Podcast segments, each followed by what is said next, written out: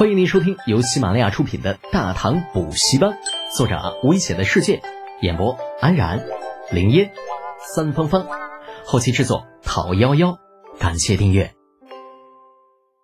第一百七十三集，张建明是什么东西？I don't know。李渊高深莫测的一笑，露出一副很臭屁的样子。那想当初，也就是若干年前。他李渊何尝又比现在的长孙冲差了？那个时候他还年轻，那个时候前隋文帝杨坚还在位，那个时候他跟当时的皇后叫姨娘，那个时候他还跟太子称兄道弟。那说起玩，也就是后来年龄大了，那地位从一路反王变成了皇帝，又从皇帝变成了太上皇，因为政治方面的需要改了许多。否则，现在这小年轻啊，根本就不够看的。但是这一次，在生死边缘游走了一圈之后，李渊突然想通了。正所谓“今朝有酒今朝醉，一滴何成倒酒泉”，都他妈太上皇了，还秃个鸡毛造型啊！那及时行乐才是正经。叫过身边管事的太监，指着李浩说道：“带他去取些熊肉，然后送他出去。”说完，又看着李浩道：“臭小子，你不会让朕失望，对吧？”李浩拍着胸口保证道：“太上皇，您放心，小子绝不让您失望。”“嗯，去吧，朕乏了，要休息。”“诺，小子告退，谢太上皇赏赐。”对于李渊的要求，那或许别人满足不了，可李浩是谁呀？穿越者呀！试问哪一个穿越者还不是个玩主了？后世的麻将、牌九，这随便拿出一样就够李渊玩到死的。不过李浩并不打算将这种三俗的东西拿出来，那原因很简单，丢不起那人。换句话说，咱现在也是有身份、有地位的人，要玩也是要玩些高大上的东西。一路辗转来到上善局，那也就是皇宫的厨房。众厨子在看到李浩身上的玉佩之后，个个变色。啊，听说是来取熊肉的。上善局的头头立刻屁颠屁颠的带着他来到了食物储藏区，一边命人将最好的肉拿来，一边对着李浩奉承道：“ 哎李师徒力挽狂澜，扶大鲨鱼将倾，让我等好生佩服啊！”李浩知道这家伙说的是自己救了李渊的事情，摆摆手，故作姿态。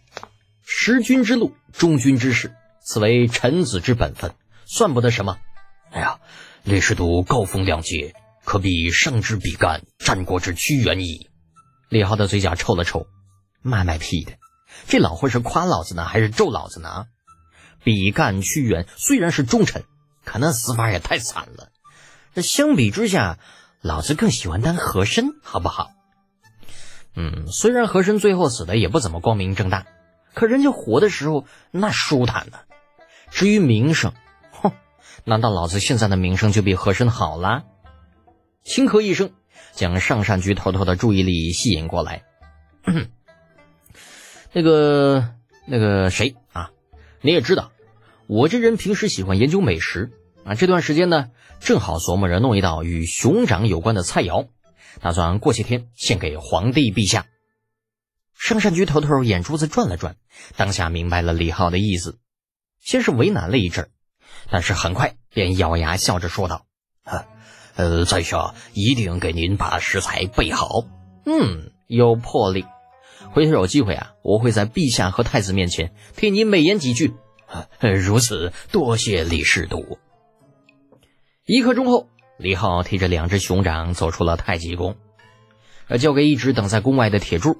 李浩回身望着身后的红墙壁瓦，长长的叹了口气：“哎，路走偏了。这家伙，感觉自己越来越像是一个奸臣，贪财不说，还欺上瞒下。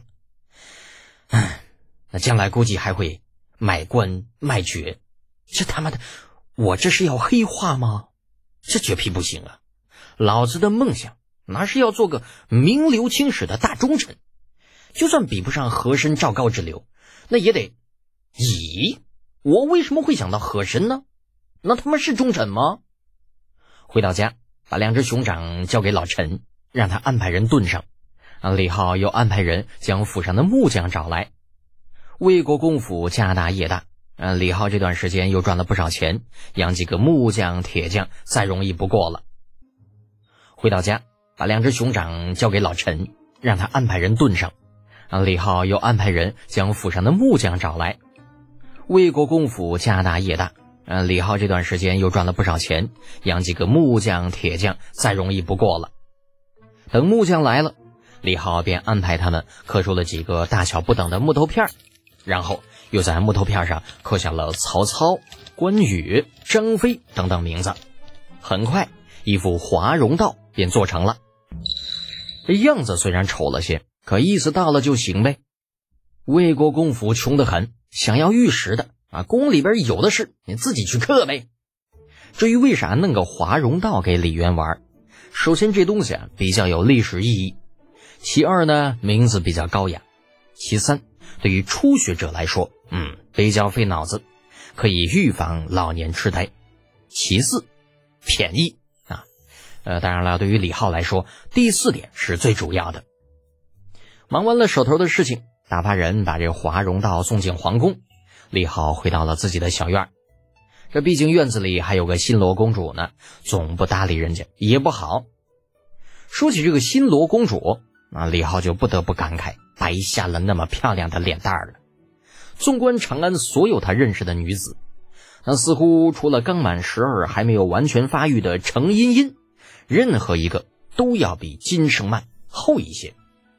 摇了摇头，惋惜的叹了口气。哎呀，可惜，真是太可惜了。怎么了？有什么可惜的？咦，雪雁小姐姐，呃，不大的小院里，金圣曼、李雪燕正在相对而坐，齐齐向着小院门口望来。李浩连忙换上了一副刚正不阿的正经表情。雪雁，你什么时候来的？刚来没多长时间。圣曼公主说你去了皇宫，估计快要回来了。索性便在这里等你。雪雁笑靥如花，淡淡的说着。可是李浩总觉得那笑容里啊，包含着一丝杀气，于是连忙岔开话题：“呃，那啥，这不是刚刚给太上皇瞧过病吗？我去宫里看看他老人家恢复的怎么样。”哦，那太上皇没事了吧？没事了，恢复的挺好。临走的时候还送我两只熊掌呢。哦，对了，我已经安排老陈给炖上了。待会儿你走的时候，给你带上一只。怎么，德简连我来的目的都不问，就要赶我走？啊！李浩听得一脸无语，这什么跟什么呀？我啥时候赶你走了？啊！扑哧一声，一旁的金圣曼忽然笑了起来，拉着李雪雁道：“雪燕郡主不要介意，德简公子没有赶您走的意思。他这个人呀，有口无心的，您别放在心上。”我勒个大擦！老子跟你很熟吗？听完金生曼的话，李浩整个人都不好了，只觉得坐在那里的李雪燕虽然依旧在笑，可如果她的目光能杀人，自己早已经死过不知多少次了。本集播讲完毕，安然感谢您的支持。